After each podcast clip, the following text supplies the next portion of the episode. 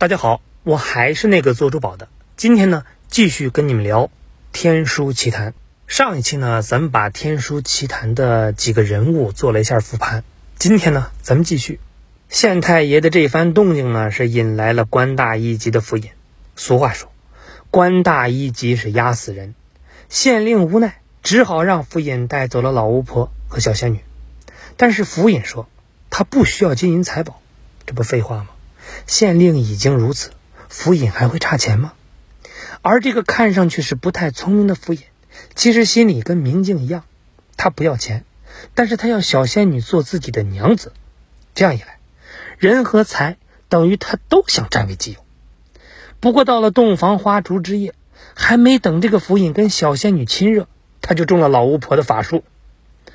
到后来呢，狐狸精的神通就惊动了皇帝，三个狐狸精。于是就来到了当时最尊贵的殿堂，面见皇帝。显然呢，这个时候他们已经成为了有身份的人，一个呢成了大法师，一个呢成了小法师，而还有一个就成了未来的娘娘。似乎只要你会来事儿，好事总会跟着你跑。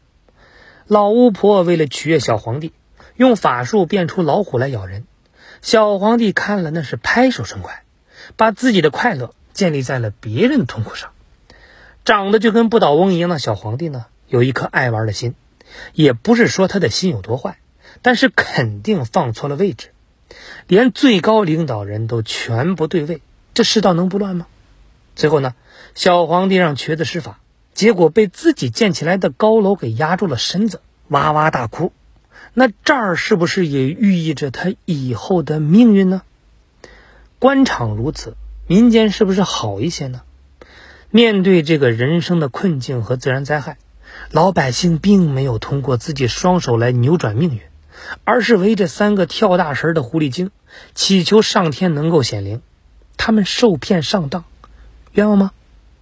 面对这个官府是变本加厉的盘剥，他们并没有奋起反抗，要么呢是自寻短见，要么呢是默不作声。诞生为了老百姓跟官府斗争。被抓走的时候呢，老百姓却没有一个人敢出头，他们是遭受压迫，冤枉吗？嘴上赞扬是英勇无私，行动上却只是自顾自家瓦上霜，这样的人，跟咱们现在的键盘侠，你就说像不像？那再来说说神仙，天书里是明确写着，天道无私，流传后世。然而天庭是严禁天书流传后世，然后命令员工看守了三千年。想想也是啊，天书里藏着一百零八种法术。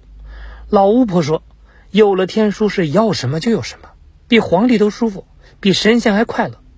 如果能过上这样的日子，谁还会羡慕神仙呢？没人把神仙当回事儿，神仙的脸往哪儿放呢？所以，这个天书是绝不能流传于世。这个就是神仙跟凡人保持阶级关系的重要手段，而员工就是维护这种阶级关系的工具人，或者呢，工具仙。最后呢，再来说说员工，白衣红脸，敢作敢为，看上去呢，就比天宫里其他神仙都更像是个神仙。但是他在天宫里却只是一个秘书阁的执事人员。连瑶池聚会这样的机会都没资格，他把天书带下凡，夙愿呢就是想让天书汇集人间，所以有人就说，员工就是东方的盗火者普罗米修斯。其实呢，这么说也不无道理。员工的行为有没有危害到自己的利益集团呢？有，某种程度上说，他确实是个罪人，尤其是站在神仙的角度，他就是个罪人。但是站在人类角度看呢，他无疑是个英雄啊。那么员工是不是就是单纯的想执行好天道无私，流传后世呢？我觉得未必。员工在白云洞呢，也曾经是回忆往昔，甚至因为这个呢，还是潸然泪下。神仙也有三六九等，那神仙之间呢也有阶级。由于自己阶级地位，员工轮不到赴瑶池聚会，轮不到看天书秘籍。所以，当员工看到这个天书里有“天道无私”几个字的时候，他笑了。只要有阶级存在，怎么可能有无私啊？所以，员工就把天书带到人间，他就是要打破人与仙之间的这个阶级，因为他知道被阶级所困的苦楚有多难受。他跟诞生就说过一句话，我印象深刻：“山在人间，却归天上管。”你可以琢磨琢磨这句话的意思。所以回溯整部的电影，除了人性的恶，我看到最扎心的东西，那就是阶级。看一部电影想要表达的东西，我们往往不能去看电影里故事发生的时代，而应该看创作电影的那个时代发生了什么。还有就是这部动画片敢于悲剧结尾留下后续。小时候看呢，一直觉得应该会有下集，毕竟呢，这么个结尾跟其他动画片的结尾它不太一样啊。而且《天书奇谭》的丛书似乎它就有下集。但是现在三十八年过去了，我们仍然没有等到它的下集。前几年网上是一直在传《天书奇谭》的下集已经在制作当中，但是后来也被证实那是谣言。所谓的拍摄下集，其实呢就是对原版电影的四 K 修复。当然这也是个好消息，我看过这部。二零二一年。我们将有幸在大屏幕上跟现在的孩子一块儿共享我们当年的童年。不过，令人泪目的是，在海报的十二位主创中，已经有六位离开人世。我想啊，对于老一辈的动画工作者来说，他们也一定希望《天书奇谭》能够有一个完美的下集吧。所以，在这儿呢，我就尝试脑补一下《天书奇谭》下集的故事。这个故事呢，一定不会是最完美的，一定不会是最尽如人意的，但这个呢，也是我的一个小小心愿。如果你对《天书奇谭》下集的故事有自己的想象，咱们评论区见。这个下集呢，我想是这样的：眼看这个员工被天兵天将带走，诞生就催动法术想要救回员工，但是员工就呵止了诞生，让他记住自己跟他说过的话。一晃十年过去了，诞生始终遵照员工的话，惩恶扬善。但是他发现，只有他自己一个人秉持这样的信念，那是远远不够的。虽然一百零八种法术是无所不能，但是每次他用法术惩治了恶，恶呢又会从其他地方给冒出来。诞生始终参透不了其中的奥秘，于是呢，他重回云梦山，在曾经的废墟里自己挖了一个洞。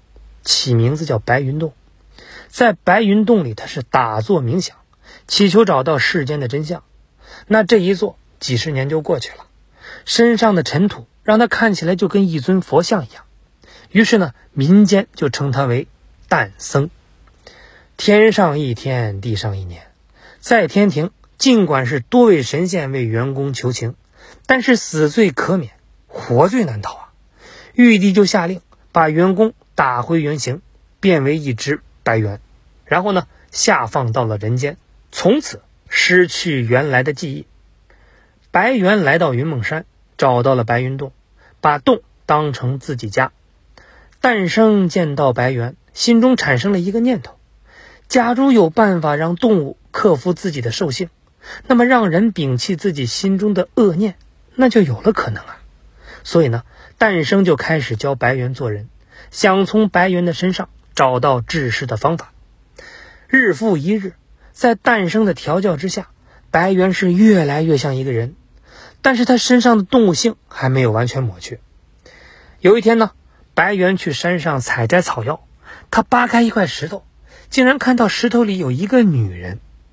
白猿那是兴奋不已，回去就告诉诞生。诞生知道，这是当年被压在山下的狐狸精变的。他警告白猿不要靠近那个女人。白猿虽然记得诞生的话，但还是情不自禁的想去见那个女人，因为现在他已经开始有了人类的情感。他每天用早上的露水去湿润女人的嘴巴。终于有一天，女人醒了，女人开口就对白猿说话，白猿是更加无法自拔。最后呢，他想办法把女人从石头里给挖了出来，在女人的鼓动之下。白猿开始质疑诞生跟自己说过的话，诞生让自己远离女人，但是每当白猿和女人在一块儿的时候，他却总是感觉到非常快乐。于是呢，他就认为诞生错了。之后，白猿就带着女人离开了云梦山。女人呢，运用法术，那是顺风顺水，有了钱，有了名，有了权。白猿是渐渐的意识到自己跟其他人的不同，始终跟这个世界是格格不入，而自己对于女人来说，也不过就是一个工具而已。历经人间百态，白猿是重新回溯了诞生跟自己说过的话，他不再对女人抱有执念，就回到了云梦山。在诞生面前呢，他跟和尚一样剃去自己毛发，准备潜心修炼。